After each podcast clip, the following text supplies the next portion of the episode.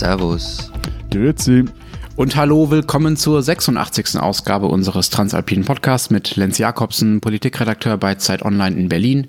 Matthias Daum, Leiter der Schweizer Ausgabe der Zeit in Zürich. Und Florian Gasser, Redakteur bei den Österreichseiten der Zeit in Wien.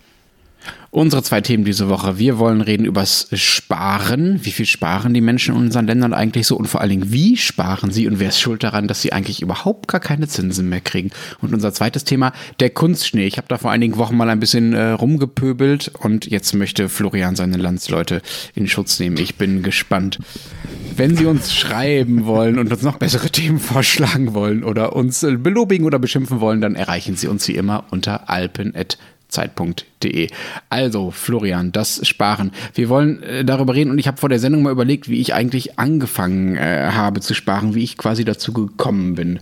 Das war so in der äh, zweiten. Ja? Darf ich schnell? Ich habe einen Ordnungsantrag. Mir ist etwas unwohl bei diesem Thema. Ich meine, wir Schweizer, wir sprechen nicht so gern über das Geld. Mir ist das eigentlich. Es war jetzt, es war jetzt auch privat. am Anfang ganz komisch. Äh, Lenz hat ja nur mich angesprochen. So, Florian, lass uns über das Sparen reden. Er hat dich da gleich ausgeschlossen. Ich glaube, er hatte schon geahnt. Das ist, das ist beiderseitig. Und ja. redet halt nicht. Wir drüber. haben auch total Skrupel, mit euch Schweizern über Geld zu reden, ehrlich gesagt. Weil erstens wollt ihr nicht drüber reden und zweitens habt ihr immer mehr als wir. Also es kann eigentlich nur schlecht ausgehen für uns.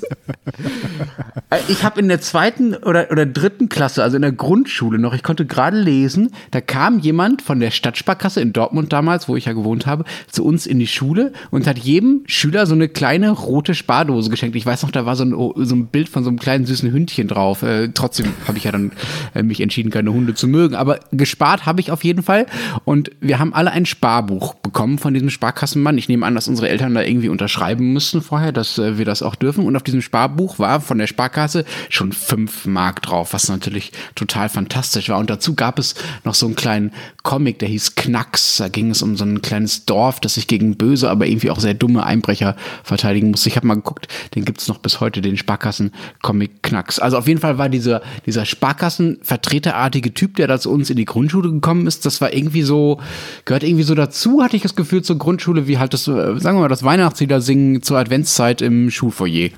Also ich meine, Firmen, die in Schulen die Kleinsten mit dem Kapitalismus anfixen und das in Deutschland, also ich, ich äh, äh, Wahnsinn. Also ja, aber nein, das hat es bei, uns auch gegeben. Also bei uns war das auch jemand von der Sparkasse und bei uns war das kein Hündchen, sondern der Sparefroh, der da drauf war.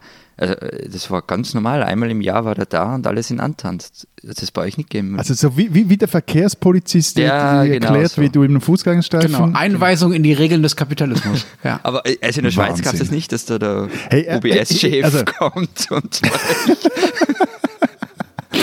nicht, dass ich mich daran erinnern würde. Also, okay. Äh, liebe Schweizer Zuhörerinnen und Zuhörer, falls dem in anderen Gemeinden, anderen Kantonen anders gewesen sein soll, bitte melden Sie sich. Aber ich habe da, nein, nein. Vielleicht lag es auch daran, weil wir so viele Banken haben, dass sie sich nicht einigen konnten, wer dann in die Schule gehen darf. Und äh, das hätte irgendwie so zum komischen Banken Aber Moment, wenn du das gerade sagst, äh, Matthias, äh, bei uns war das halt die Sparkasse. Also die Sparkasse ist ja nicht irgendeine Bank, ne? Gibt es so, sowas, so ein System bei euch auch? Wir, wir, haben, also wir haben auch Sparkassen, also verschiedene Kassen, aber ich weiß nicht, was ist das Spezielle an deiner Sparkasse? Nee, dass sie kommunal sind. Also das ist quasi, das ist halt die eine Nachbarschaftsbank, zu der man halt so geht. So. Also das heißt, vielleicht liegt es auch daran, dass ich in einer Gegend aufwuchs, wo es halt mehr als eine Nachbarschaftsbank gab.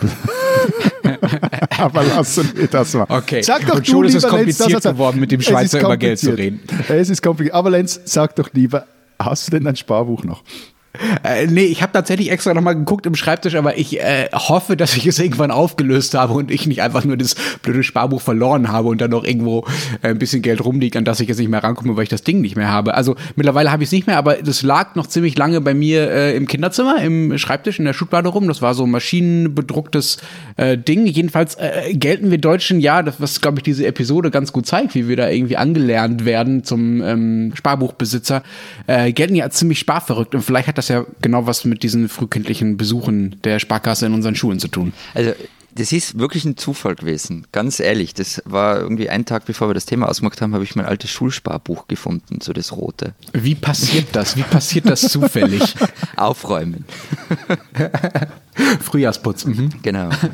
ein, ein, ein, Konzept, das mir fremd ist. Äh, was, ist. Was ist drauf auf deinem Sparbuch? Äh, können wir davon noch was auf den Kopf schlagen? Ja, ja, da können wir, da können wir uns echt einen Lenz machen. Also 34 Schilling und 67 Groschen sind drauf. Wie viel sind das? Datum der letzten Behebung war 2. Juli 1993. Da habe ich irgendwie 400 Schilling abgehoben. Wahrscheinlich musste ich mir irgendwas Tolles kaufen.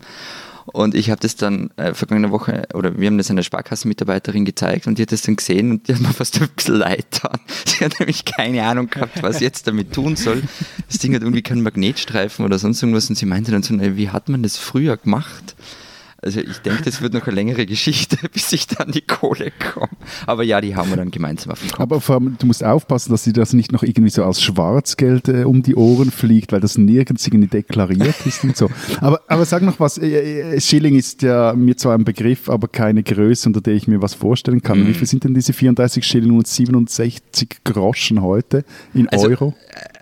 Also der Umrechenkurs, wie Euro eingeführt worden ist, war 1 Euro sind 13,7603 Schilling. Und Inflation und alles drum und dran sind diese 34 Schilling 3,99 Euro, hat mir die Nationalbank oh, wow. auf ihrer Website gesagt. Vielen Dank. Florian lädt uns darauf ein, dass wir uns einen Kaffee teilen. Genau. In Deutschland haben ja angeblich noch, äh, gab es eine Studie vor ein paar Jahren, ähm, über die Hälfte aller Bürger so ein Sparbuch. Also vielleicht nicht dieses alte Ding mit Schreibmaschinen bedruckt und so weiter, das bei, bei dir oder bei uns dann noch in den Schubladen rumflog, äh, Florian aber eben ein ganz einfaches Konto, ähm, auf dem man halt spart, ohne dass es irgendeine besondere Eigenschaft hat, ohne dass das Geld irgendwie besonders angelegt wird. Und äh, obwohl ähm, ja diese Konten, diese Sparbücher eigentlich seit Jahren überhaupt keine Zinsen mehr geben. Also ich habe mal nachgeguckt, diese klassischen Sparkassensparbücher, von denen wir jetzt gesprochen haben, die bringen momentan 0,01 Prozent Verzinsung pro Jahr. Das lohnt sich also gar nicht mehr. Ja, das, das frisst dir gerade so etwas die Kontogebühr oder die, die Kontoführungsgebühren weg. Aber ich habe im Fall auch noch so ein Ding und zwar genau aus diesem Grund, weil du bei den Banken hier, wenn du jeweils so Konti in Bündeln kaufst, also irgendwie ein, ein, ein Debitkonto und dann noch ein, ein, eben so ein Sparkonto und noch irgendeine Karte dazu, da kommt zum Schluss billiger oder wenn du genug genug, aber ja nicht zu viel drauf hast, dann nachher werden dir die Gebühren erlassen. Also von dem okay, her. ich verstehe das richtig. In der Schweiz eröffnet man kein Konto, sondern man eröffnet gleich ein Bündel von Konten gemeinsam. Ja, also das ist wahrscheinlich bestimmt total gewitzverschachtelt ja, und äh, irgendwie hast du am Ende doch 10% Rendite auf dein Sparbuch, oder? Also äh, du überschätzt meine diesbezügliche Schweizader massiv. Ich, äh, ich glaube, ich bin sowas wie der Albtraum eines Finanzberaters, nämlich resistent gegen eben irgendwelche solche Vehikel, die aus ein paar Frankli angeblich Millionen machen sollen und am Schluss hast du dann mehr als nichts, nämlich gar nichts auf dem Konto. Aber ja, es ist so, dass du halt dieses, das ist so doof. Das, die drehen dir dann das eine Konto an, wenn du das andere auch noch hast, eben am Schluss, weil jetzt die Gebühren doch relativ teuer sind, äh, um so Konti zu führen. Irgendwie wollen die armen Banken ja auch noch Geld verdienen, hast du am Schluss nicht ein Konto, sondern irgendwie zwei, noch drei Karten, die du nicht brauchst. So. Aber weißt du, was mich da jetzt gerade ein bisschen verwundert, wir sprechen über Sparen und es geht jetzt schon um Rendite und wie viel man da mehr hat. Also ich meine, geht es beim Sparen wirklich immer nur jedem darum, dass es sich lohnt, weil das Geld irgendwie automatisch mehr werden soll? Also ich kann euch nur von, von mir selber erzählen. Also ich habe auch so ein Sparkonto und ganz hundsordinäres, überweise jeden Monat was drauf und zwar nicht, weil ich hoffe, dass das dann auf eine magische Art und Weise mehr wird, sondern weil ich es einfach zur Seite legen möchte für, weiß ich nicht, allfällige Reparaturen und so Sachen. Okay, das ist, also ich bin ja sehr, sehr froh, dass wir nach den vielen Politologenseminaren, die wir von dir so bekommen, lieber Florian, ich jetzt mit einem kleinen VWL-Seminar, was ich ja eigentlich im Hauptstudium hatte, ähm, äh, antworten kann. Also, äh, was du da gerade gesagt hast, die magische Vermehrung, das ist nicht Magie, das ist das Prinzip von Zinsen, ja, und von, äh, von einer Zukunftsorientierung von Wirtschaft, dass man Geld verleihen Zukunft, kann. Entschuldigung, Zukunftsorientierung von Wirtschaft. Geil, dafür, das könnte aus dem SPD-Programm sein. ja, na, aber na klar, aber Entschuldigung, aber du hast es ja offensichtlich nicht verstanden. Also das Prinzip, dass man jemand anderem Geld leiht, damit der damit was Vernünftigeres anfangen kann als man selber und man dafür, und man dafür Zinsen zurückkriegt, weil dieser andere damit hoffentlich Erfolg hat in der Zukunft. Das ist das Prinzip, nach dem, nach dem Kapitalismus funktioniert, ja. Also ich dachte, du hättest in deinem Politologie-Seminar ja zumindest mal so ein bisschen Marx lesen können. Selbst da steht das ja schon drin. So. Und das mit dem Zurücklegen, das kannst du ja gerne probieren, aber du weißt schon, dass das Geld immer weniger wert wird, ja. Es gibt da ein Zauberwort, das hast du vielleicht auch schon mal gehört, das heißt Inflation. Hm, da hast halt Diplomarbeit wahrscheinlich drüber geschrieben. Also danke ähm, für diese ja, Belehrung. Und also Wäre dieses Sparkonto meine Altersvorsorge, dann hättest du natürlich recht, dann wäre das ziemlich blöd. Ähm, weil wenn ich da jetzt. So ist es dir egal. Ja. So ist mhm. es mir relativ egal, weil es halt eher für kurz- und mittelfristige Dinge vorgesehen ist. Also was weiß ich, eben eine Reparatur, ein türkises E-Bike, äh, ein mhm. Urlaub und so weiter. Okay, äh, verstehe. Ähm, Finde ich zwar nicht klug, aber meinetwegen, dann, dann machst du das so. ähm, deine Altersvorsorge, äh, die du ja auch brauchst, wie machst du die denn dann? Machst du die denn mit irgendwelchen, sagen wir mal, böse gesagt, oder zumindest gilt es ja als böses Wort, mit irgendwelchen Finanzprodukten, die tatsächlich Rendite abgeben, also Fonds, Aktien, oder legst du da einfach jeden Monat was unter das Kopfkissen und hoffst, dass es noch du da bleibt? So Rendite wie damals 2008, oder? Das war ein top genau, genau, wie in dem einen Jahr in den letzten Jahrzehnten, in dem es mal okay, negativ war. Also ich genau. habe ich hab gar keine private Pensionsvorsorge. Ha, und ja. ähm, das ist ja äh, vielleicht ein Thema für sich, wovon der Florian im Alter äh, dann lebt. Nein, ich glaube, wir sollten dann nochmal äh, noch extra darüber reden, ähm, wie eigentlich diese Altersvorsorge äh, äh, funktioniert. Aber weißt du was, was du da machst, Florian? Mhm. Das ist total typisch deutsch. Ja, äh, ähm, also ich, ich, ich Jetzt ist er sprachlos. Du, du, hast mich noch nie so beleidigt, Lenz. Wirklich noch mhm. nie. Mhm. Selbst schuld. Weder Selbst im privaten schuld. Gespräch noch hier. Und Sie wissen nicht, wie es in unseren privaten Gesprächen zugeht, liebe Hörer. Wir beleidigen uns nur. Wir stehen rauchend vor Kneipen und pöbeln uns an. Ähm, nein, aber tatsächlich, ich finde das fatal, wie viele Leute das sehen, wie du das siehst. Ja, also du steckst dein Geld lieber in ein Sparkonto, anstatt es, sei es eben eben zur Altersvorsorge oder auch sagen, meinetwegen für dein E-Bike, für das wir dich dann äh, verspotten können, äh, in Aktien oder Fonds oder in sonst irgendetwas anzulegen, was vielleicht noch ein bisschen Rendite gibt. So machen das die allermeisten eben Deutschen eben auch. Wir haben zwar eine ziemlich hohe Sparquote in Deutschland, also im Schnitt spart jeder Deutsche knapp über 10 Prozent seines Einkommens. Bei euch in Österreich sind es zum Vergleich nur 7,5 Prozent. Aber wir trauen uns nicht, also wir Deutschen, die meisten von uns trauen uns nicht, mit diesem Geld auch ein bisschen Risiko einzugehen. Ne? Das ist ja das, wofür man dann die Zinsen kriegt, damit es sich auch potenziell vermehrt. Nur 15 Prozent der Deutschen besitzen beispielsweise Aktien. Das ist viel, viel weniger als in den meisten anderen Ländern. Und die Vorstellung ist halt immer noch, Aktienhandel ist irgendwie böse, das ist irgendwie zocken. Das hat übrigens, äh, wenn ich das noch erzählen darf, ein bisschen was damit zu tun, dass äh, so vor 20 Jahren ungefähr äh, mit Hilfe des deutschen Staates und einer riesigen Werbekampagne ziemlich vielen Deutschen die Deutsche Telekom-Aktie angedreht wurde als äh, quasi erste Volksaktie. Da ist dann die Aktionärsquote in Deutschland auch massiv hochgegangen für eine kurze Zeit, bis dann die Aktie der Deutschen Telekom total eingebrochen ist und wirklich viele Leute wirklich viel Geld verloren haben. Also so ein bisschen, genau, so ein bisschen kann man da auch, sagen wir mal, volkspsychologisch verstehen, warum die Aktionärsquote in Deutschland nach dieser Erfahrung so niedrig geblieben ist. Aber äh, ich in, deletiere hier vor mich hin, äh, Matthias, äh, ihr Schweizer können wahrscheinlich über diese Anlageangst und über die Probleme, die wir da irgendwie haben und die Sorgen, die Florian hat, äh, nur lachen, oder? Äh, also erstmal wir sind noch sparwütiger als die Deutschen. Wir legen nämlich äh, 15 Prozent des Einkommens auf die hohe Kante, also so gemäß Umfragen. Und äh, rechnet dann mal noch die Kapital in, in, den Pensionskassen dazu. Und die sind bei uns zum einen privat und zum anderen auch äh, vorgeschrieben. Also als Angestellter in der Schweiz musst du dich bei einer Pensionskasse anmelden und dort auch fürs Alter versichern. Also rechnet man das auch noch dazu, dann kommt man auf eine Sparquote von 23 Prozent. Und äh, weil diese diese PKs ihr Geld unter anderem an der Börse anlegen, sind eigentlich alle oder viele, die, die hier, die Mehrheit, die hier in der Schweiz äh, angestellt arbeitet und zu einem gewissen Prozentsatz arbeitet, irgendwie übers Eck mit dem eigenen Geld in Aktien investiert. Bei dem direkt investiert sein am Aktienmarkt, äh, da sieht es etwas anders aus. Also äh, auch wieder gemessen einer Umfrage sind es 39 bis 40 Prozent der Schweizer haben ihr Geld in Aktien angelegt oder einen Teil ihres Geldes, ist es meistens in Aktien angelegt. Aber ähm, die meisten Ersparnisse stecken in, in Immobilien. Also ein paar Zahlen habe ich auch auf Lager. Ähm, 67 Prozent der Österreicher, das habe ich sehr viel gefunden, haben so ein klassisches Sparbuch. Kommt wahrscheinlich oh, noch krass, aus, der, ja. aus der mhm. Schulzeit, dieses Ding. 58 Prozent der Lebens- oder Pensionsversicherung, was ja auch eine Form des Sparens ist. Ähm, nur 26 Prozent investieren in Fonds. Ähm, aber im Schnitt spart jeder Österreicher 240 Euro im Monat, was ich relativ viel gefunden habe. Und die Zahl, die mich am meisten beeindruckt hat, war, dass 260 Milliarden Euro Erspartes als kaum verzinste Spareinlagen rumliegen. Hm, also genau das, was du auch machst.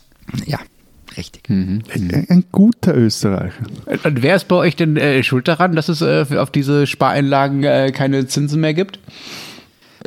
Also wir personalisieren das dann nicht so. Ich, ich weiß, worauf du raus willst, weil ich bei euch immer lese, dass Mario Draghi so böse sein soll. Oh ja, aber oh ich ja. Find, also, also das gibt es jetzt in der Form nicht bei uns.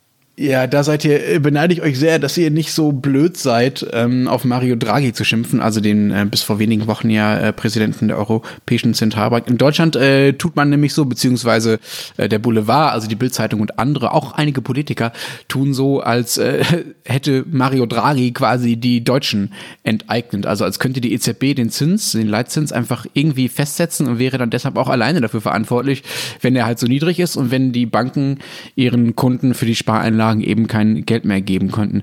Das ist äh, ziemlich dämlich, ehrlich gesagt, denn dass er niedrig ist, also der Zins, und dass die Deutschen so wenig Geld für ihre Spareinlagen bekommen, das hat ja auch was damit zu tun, wie groß äh, das Angebot und die Nachfrage an Geld so ist. Ja, wir müssen jetzt nicht in die Details der VWL gehen, aber man kann halt grob sagen, wenn wenig investiert wird, also wenn wenig mit dem Geld getan wird, sondern wenn alle nur ihr Geld für sich arbeiten lassen wollen und Geld verleihen wollen, dann ist halt der Zins irgendwann niedrig so. Und daran liegt es eher als am bösen Mario Draghi. Aber äh, da die Deutschen sich halt einfach nicht trauen, ihr Geld zu investieren oder anderes damit zu machen, dann muss halt irgendjemand schuld sein offenbar. Und das ist halt Herr Draghi. Aber diese niedrigen äh, Zinsen, Matthias, das muss doch für eure Banken, ihr habt ja, wie wir alle wissen, sehr viele Banken, bei denen sehr viel Geld äh, rumliegt. Ist das für euch nicht ein großes Problem, dass sie quasi keine Zinsen mehr anbieten können? Also noch ein viel größeres als jetzt für die paar österreichischen und deutschen Banken?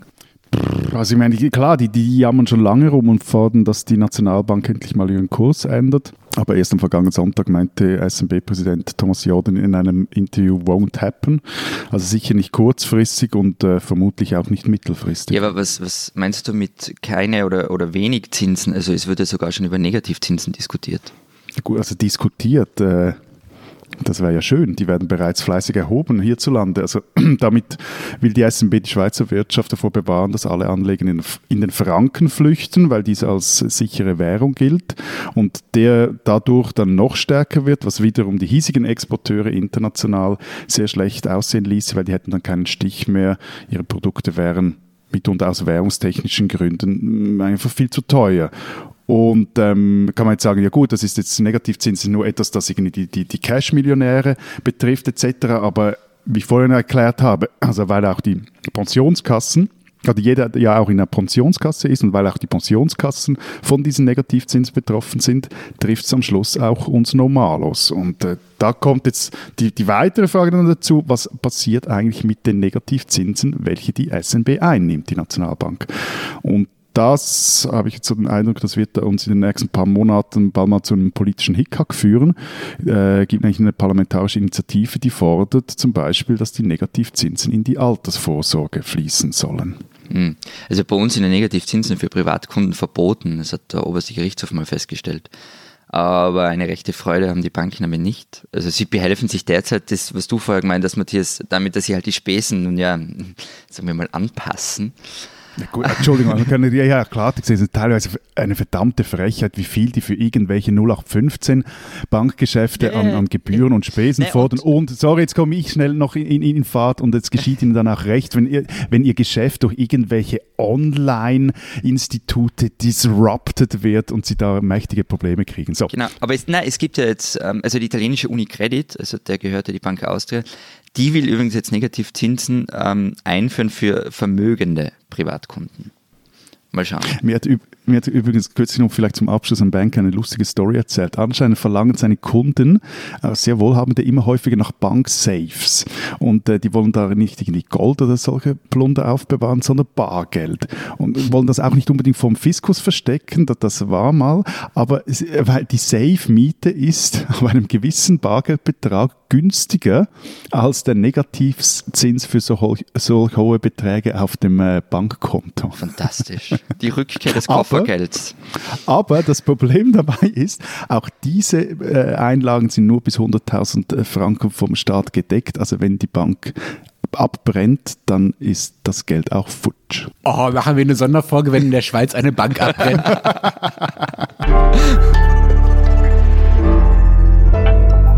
Diesen Schweizer sollten Sie kennen. Bruno Manser kennt in meiner Generation eigentlich jeder in der Schweiz. Das war der junge Mann mit der Fokuhila-Frisur und der John Lennon-Brille, der in den 1980er Jahren der Schweiz den Rücken kehrte und nach Borneo reiste, um sich dort im Regenwald einem indigenen Stamm anzuschließen, den Penan. Als deren Lebensraum von den Holzfirmen immer stärker bedroht wurde, da half Manser mit, den gewaltlosen Widerstand gegen das Kettensägenmassaker im Urwald zu organisieren. Und mm, sein Job war vor allem, die Weltöffentlichkeit darauf aufmerksam zu machen. Für die Regierung von Malaysia wurde er dadurch zum Staatsfeind Nummer eins, also musste Manser, auf den auch ein Kopfgeld ausgesetzt war, schließlich zurück nach Basel in die Schweiz fliehen. Hierzulande machte er mit weiten spektakulären Aktionen von sich reden. So trat er unter anderem auf dem Bundesplatz in Bern in einen 60-tägigen Hungerstreik, um ein Importverbot von Tropenholz durchzusetzen. Und die damals, 1993 war es, frisch gewählte Bundesrätin Ruth Dreifuß solidarisierte sich mit Wanzer und half ihm, Pullis für die Landesregierung zu strecken. Das Bild der beiden beim Lisme wurde zu einer Ikone der Schweizer Umweltbewegung.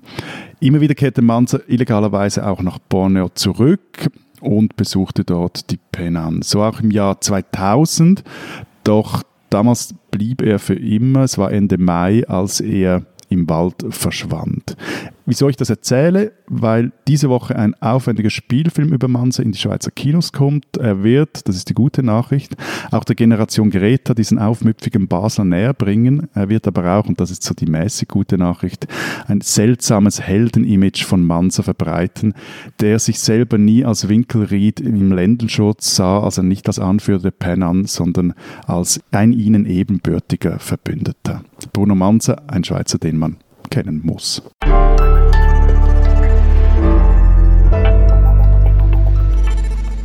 Lieber Lenz, wie ja. schon angekündigt, mal von du hast ja vor ein paar Wochen so einen Rant loslassen Schneeballschlacht, gegen Kitzbühel. Schneeballschlacht, Schneeballschlacht. gegen Kitzbühel und dieses weiße Band. Ähm, was, was stört dich eigentlich so dran? Erzähl noch mal kurz.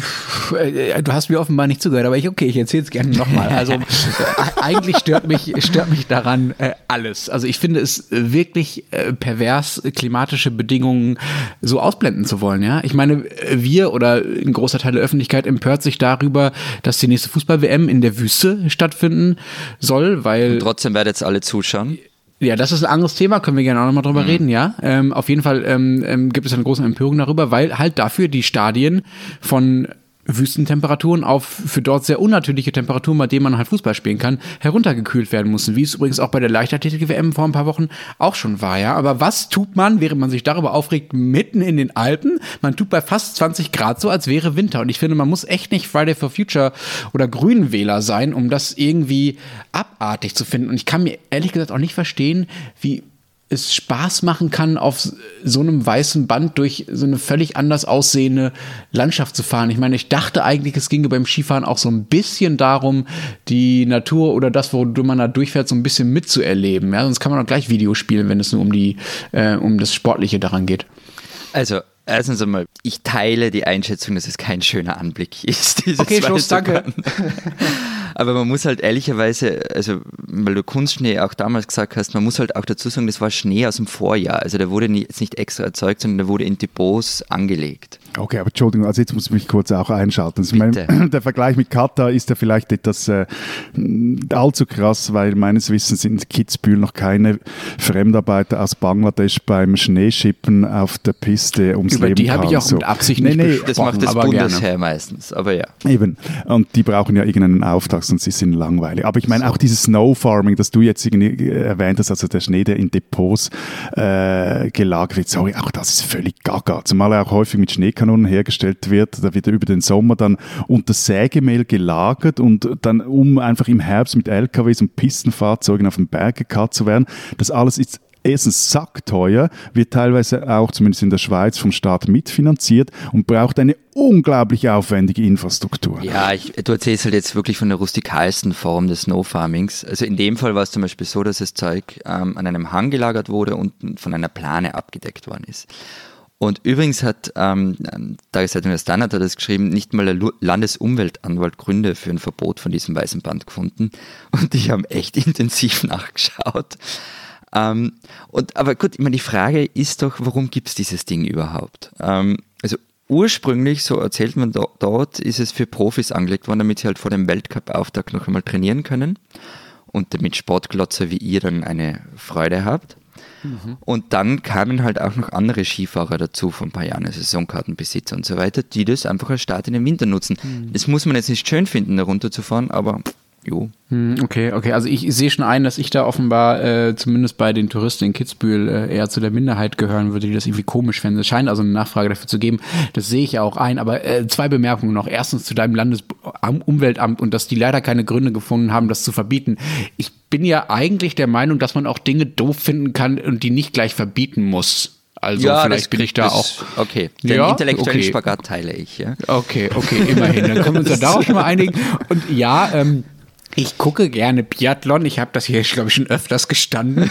ähm, aber ehrlich gesagt, wenn ich da sehe, dass die über so ein weißes Band durch irgendwie durch so eine braun-gelbe Landschaft irgendwie fahren, dann mache ich das aus, weil mir das schon beim Zuschauen unangenehm ist. Aber äh, nochmal zurück zu Kitzbühel. Ich verstehe schon, was du meinst. Es gibt die Nachfrage danach und es ist nicht illegal, Kunstschnee herzustellen. Ich finde auch nicht, dass man das verbieten sollte, wie gesagt. Ich finde es halt nur schräg. Und dann gibt es halt auch das Angebot. Okay, ja, meinetwegen, dann ist halt der Markt so, ich muss es ja nicht gut finden. Aber ich, ich finde es schon wahnsinnig. Immer wenn es irgendwie nur so am Rand um Tourismus geht, dann, dann, dann äh, wird der Florian völlig handzahm also ab und zu habe ich das Gefühl, der wird in seinem nächsten Leben Tourismuschef, Lobbyist oder so. ich, ich meine, bei, bei, aller, bei aller Liebe, also Lenz hat völlig recht, die, die Kitzbühler spinnen und zwar big time. Also, also ich, ich ich kenne da ein paar Hoteliers, die jedes Mal, wenn du mir da vorwirfst, irgendwie einen Tourismusverteidiger zu sein, lachend vom Stuhl fallen. Ich kann dir die auch mal vorstellen. Gut, aber das, das heißt aber, nur, aber okay. das heißt nur, wie weit der Konsens in Sachen Tourismus in Österreich offenbar verrutscht ist. Das Feld des Sagbaren ist hat sich total erweitert.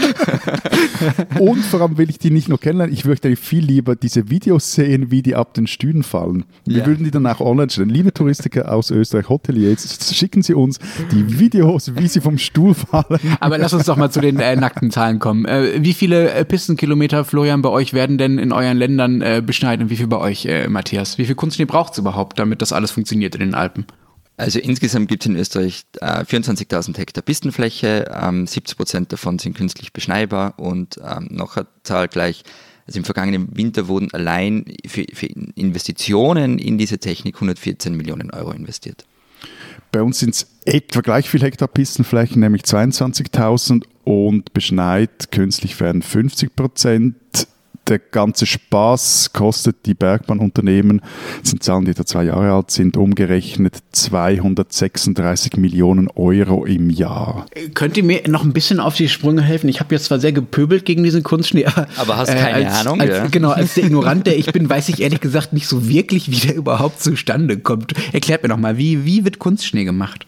Elfen, Frau Holle und der Grinch, irgendwas so. Nein, also ganz einfach gesagt, man wandelt Wasser in Eispartikel um. Also man setzt Wasser unter Druck, es wird äh, tröpfchenweise zerstäubt und durch den Flug, durch die kalte Luft und den Druckunterschied entstehen kleine Eispartikel. That's it im Grunde. Ähm, es gibt übrigens, das finde ich sehr hübsch, verschiedene Legenden, wie das Verfahren erfunden worden ist. Also eine zum Beispiel erzählt, dass ein kanadisches Forscherteam in den 40er Jahren im Windkanal die Vereisung von Düsentriebwerken bei niedrigen Temperaturen testen wollte. Versuch ging völlig in die Hose, aber die Typen waren irgendwie ständig damit beschäftigt, Schnee zu schöpfen. Und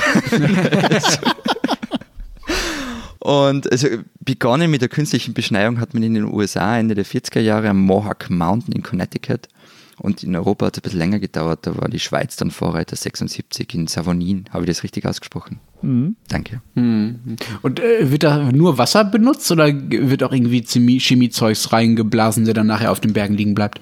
Also bei uns wird nur Wasser benutzt. Ähm, und es gibt allerdings Zusätze wie zum Beispiel Snowmax. Ähm, und soweit ich weiß, ist man in der Schweiz und in Frankreich irgendwie da nicht ganz so ähm, dass man sagt, man nimmt nur Wasser her. Bei uns wird nicht nur Wasser benutzt, genau. Also seit 1997 ist dieses Zeugs, dieses Snowmax-Zeugs bei uns erlaubt und äh, in Frankreich hat, glaube ich, wieder ein Moratorium, bin ich jetzt nicht ganz sicher. Da gab es mal hm, irgendwelche Prozesse oder so. Und das Zeugs ist irgendwo doch auch recht widerlich. Es ist keine ja. Chemie, sondern es sind hm. abgetötete Bakterien, die da reingemischt werden. Und wenn ich das richtig verstanden habe, als äh, Kunstschnelleihe geht es vor allem darum, dass die äh, um diese abgetöteten Bakterien herum sich äh, schneller oder einfacher, beziehungsweise auch bei wärmen Temperaturen, Schneekristalle bilden können. Problem ist A, die Bakterien sind, glaube ich, nicht immer alle wirklich abgetötet und B, es weiß niemand recht, was das eigentlich mit den Bergflora und Fauna macht, wenn man da so säckeweise dieses ha, Zeug ah, aber gegen Snowfarmen und das Sägemehl motzen. Aha. Na, das ich motz genauso gegen dieses widerliche Zeug. Also, ich bin da. Aber ich was, was habe keine zu enge Beziehung zur Tourismusindustrie. Also diese abgetöteten, unabgetöteten Bakterien und überhaupt dieser ganze Kunstschnee, der dann auf diesen Bergen landet. Was macht das denn dann mit den Bergen und mit der, mit der Umwelt da? Wie groß ist das Problem durch den Kunstschnee? Naja, du hast zwei Themen dabei. Auf der einen Seite die Erzeugung, man braucht sehr viel Strom und sehr viel Wasser. Das Wasser wird aus Flüssen entnommen und in Seen am Berg gespeichert. Das ist das eine, also einfach ein riesiger Aufwand. Das andere ist der Kunstschnee selber, der ist nämlich anders als der natürliche Schnee. Also der fällt ja vom Himmel als schöner sechskantiger Kristall und ähm, diese Schneekristalle haben viel mehr Platz für Luft. Kunstschneedecke, also der Schnee, der so als gefrorenes Tröpfchen daherkommt, hat ähm, also große Auswirkungen auf den Boden darunter. Dort herrscht ein Sauerstoffmangel, er ist nicht mehr so sehr vor Frost geschützt wie bei einer natürlichen Schneedecke. Und ihr kennt es vielleicht selber, falls ihr Skifahrt. Ähm, eine beschneite Piste ist viel härter, wenn man drauf fährt, als eine normale. Und dann kommt auch noch dazu, ähm, Kunstschnee schmilzt da später, also der Boden wird länger belastet. Unterm Strich, er versaut die Berge. Und ich meine noch ein paar Worte zum Energie- und Wasserverbrauch. Also ein Vier-Personen-Haushalt in der Schweiz, der verbraucht durchschnittlich pro Jahr 4000 Kilowattstunden. Für eine Hektar Kunstschneepiste braucht es das Fünffache, also 20.000 Kilowattstunden. Und, da habe ich auch noch einen lustigen Vergleich wo gelesen, die Beschneiung der ganzen Alpen verbraucht anscheinend dreimal so viel Wasser wie die Stadt München in einem Jahr zum Trinken, Duschen, Spülen, etc. braucht.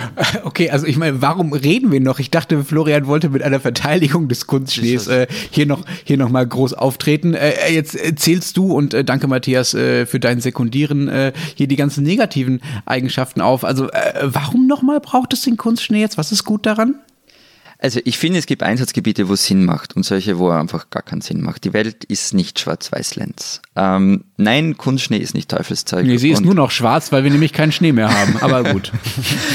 nein, also ich meine, Kunstschnee ist nicht Teufelszeug. Ähm, ist es wirklich nicht. Und es gibt aber auch Grenzen, wo er wirklich keinen Sinn mehr macht. Also gerade bei sehr tief gelegenen Skigebieten, da braucht es keinen Kunstschnee mehr, da kann, sollte man einfach gleich aufhören. Aber es kommt übrigens, um, um dir noch einmal ein bisschen mehr Futter zu geben, ähm, noch ein Punkt dazu. Ich habe mal einen Schweizer Geografen zu dem Thema gesprochen und der meinte, es ging gar nicht so sehr um die technischen Möglichkeiten der Beschneiung und ähm, die das Problem sind, sondern es ging ums Wasser. Äh, wie um das Wasser? Was ist am Wasser schlimm? Nein, Wasser ist nicht schlimm, aber die Frage wird sein, ob man für diese gigantischen Beschneiungsprojekte genügend Wasser auftreiben kann. Also manche Destinationen tun sich da jetzt schon schwer. Also man wird dann irgendwann anfangen, den Bächen einfach noch mehr Wasser zu entnehmen, noch größere Pumpen und Speicherseen zu bauen. Und das könnte dann zum Schluss wirklich zu Verteidigungskämpfen ums Wasser Na gut, also diesen Konjunktiv kannst du dir sparen. Also in der Schweiz ist es so, dass wenn man die Skigebiete befragt, ein Viertel schon heute angibt, dass es bei ihnen Konflikte um die Wassernutzung gibt. Und da geht es äh, hauptsächlich auch um die künstlichen Beschneidungen etc. Nein, ich meine, es ist wirklich ein völliger Wahnsinn, wenn du dann noch mitrechnest, dass das, das Wasser ja auch noch für die Stromproduktion gebraucht wird, die doch etwas wichtiger ist, als da irgendwelche weißen Bänder auf grüne Hänge zu Aber der Schnee wird doch nicht Na, für weiße Bänder hauptsächlich benutzt benutzt. Das ist doch Unsinn. Der wird benutzt, um Pisten auszugleichen und solche Sachen. Also, schön hm. sprech, schön hm, sprech. Okay. ähm, Äh, Florian, was mich, was mich sagen, ernsthaft irritiert jetzt an diesem Thema oder an dem, wie du den Kunstschnee verteidigst. Und ja, die Welt ist nicht schwarz-weiß, ist schon klar und alles hat seine Berechtigung und man, ich meine, es will auch niemand verbieten und so. Was mich daran wirklich irritiert, ist so dieses Argument von wegen, ach ja, da geht es halt um Arbeitsplätze und es gibt ja die Nachfrage, deswegen ist es doch irgendwie auch in Ordnung. Also das ist so eine, so eine komische Status Quo-Gläubigkeit, die du ja sonst bei anderen Themen auch nicht hast. Also ich kann mich nicht erinnern, dass du, als wir, sagen wir mal, über den Kohleausstieg und Braunkohlereviere in Ostdeutschland und so gesprochen haben, äh, dass du da besonders lauthals geschrien hättest, oh Gott, oh Gott, aber es muss bitte so bleiben, wie es ist, denn die Arbeitsplätze sind gefährdet und es wollen doch Leute das kaufen und so weiter. Und ich kann mich auch nicht erinnern, dass du bei unseren äh, ständigen Diskussionen über die deutsche Autoindustrie äh, darüber äh, lamentiert hättest, dass es doch echt mal ganz schön schwierig wird, das alles umzustellen und so. Also ich finde ehrlich gesagt, wenn es Orte in den Alpen gibt, bei denen es nicht mehr, also strukturell dauerhaft, ja, nicht mehr genug normalen, also natürlichen Schnee gibt, damit man da über eine relevante Zeit, also über eine Saison lang äh, Skitourismus, Wintertourismus betreiben kann. Immer ein bisschen ausbessern mit Kunstschnee meinetwegen, okay, aber wenn man da sozusagen großflächig und langfristig mit Kunstschnee nur noch den Betrieb aufrechterhalten kann, dann müssen sich verdammt nochmal diese Orte ein anderes Geschäft suchen. Und ich weiß, das ist hart und dann tun mir auch die Leute leid, die davon betroffen sind, aber äh, das ist halt Strukturwandel und das kann vielleicht ein bisschen dauern, aber ich finde nicht, dass man diese Industrie mit Kunstschnee aufrechterhalten sollte. Du hast eh recht. Ich sage nichts dagegen. Also, es, also es Was gibt ist jetzt in, los? Nein, es gibt also 600 Winterdestinationen im Alpenraum so circa und von denen werden viele verschwinden, weil sie zu niedrig liegen vor allem. Also der Klimawandel wird denen ein Chaos machen. Ähm, viele von denen werden derzeit mit Subventionen am Leben erhalten und nein, das braucht es einfach nicht. Und Kunstschnee ist nicht dazu da, um einen Ort, der irgendwie auf 700 Höhenmeter liegt, als Wintersportort zu erhalten. Es wird ja nicht funktionieren, weil da wird weil du gemeint hast, die Nachfrage, da wird es auch die Nachfrage dann nicht mehr geben. Wer will denn seinen Winterurlaub im Dezember oder im Jänner an so einem Ort verbringen? Niemand. Also die werden einfach ha. weg sein. Äh, trotzdem, auch in höher gelegenen Regionen wird es immer Kunstschnee geben. Es wird auch auf, auf Gletschern wird auch beschneit, auch im Winter. Da sind wir eben bei diesem Ausgleichen. Also ja, es gibt viele Regionen, die sich auf einen Tourismus nach dem Ende der Schneekanone einstellen müssen. Das tun manche übrigens bereits, andere halt nicht. Die spinnen, die Schweizer. Da soll einer noch sagen, Gewerkschaften hätten in der Schweiz nichts zu sagen. Ein Lächeln genügt, um mich anzumachen. So stand es auf einem Flyer, den die Schalterbeamtinnen und Beamten der Schweizerischen Post ihren Kunden abgeben sollten, wenn diese ihre Zalando-Retouren aufgeben oder den eingeschriebenen Brief abholen wollen. Eigentlich war der Flyer als Werbung für eine App gedacht, in die man sich mit Face ID, also mit Gesichtserkennung, einloggen kann. Nur dachte keiner der postinternen Werbespruchdichter, wie das wohl wirkt, wenn eine Schalterbeamtin diesen Zettel einem Kunden rüberschiebt. Die Gewerkschaft Syndicom protestierte. Die Post reagierte, die Verteilaktion wurde abgebrochen. Und die Schaltangestellten, die dürfen Sie, liebe Kundinnen und Kunden der Schweizerischen Post, auch künftig anlächeln. Ganz nett, ohne schlüpfrige Flyer-Aufforderung. Nett sein zieht immer, aber liebe Schweizer Post, dafür spinnt sie dann doch ein bisschen.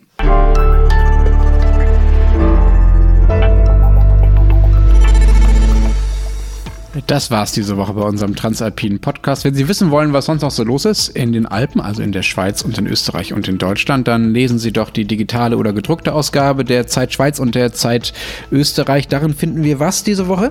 Äh, wir haben eine große Geschichte über den vorhin vorgestellten Bruno Manser drin, beziehungsweise über den Filmdreh, bei dem sich die Filmcrew anscheinend im Urwald in Borneo eher wie weiße Trampel aufführte als einfühlsame und interessierte Kolleginnen und Kollegen. Bei uns gibt es eine Geschichte über Friedrich Thorberg, ähm, der vor 40 Jahren starb und der letzte Dichterfürst Österreichs war. In alter Seele nämlich noch heute seine letzte Sekretärin, Ursula Karls-Friese, die ihn jahrzehntelang betreut hat und Henriette Schröder hat sie besucht. Und wenn Sie wissen wollen, was in Deutschland so los ist, lesen Sie einfach den Rest der gedruckten Zeit oder natürlich Zeit Online. Wir hören uns nächste Woche wieder. Bis dahin sagen wir. Vielen Dank.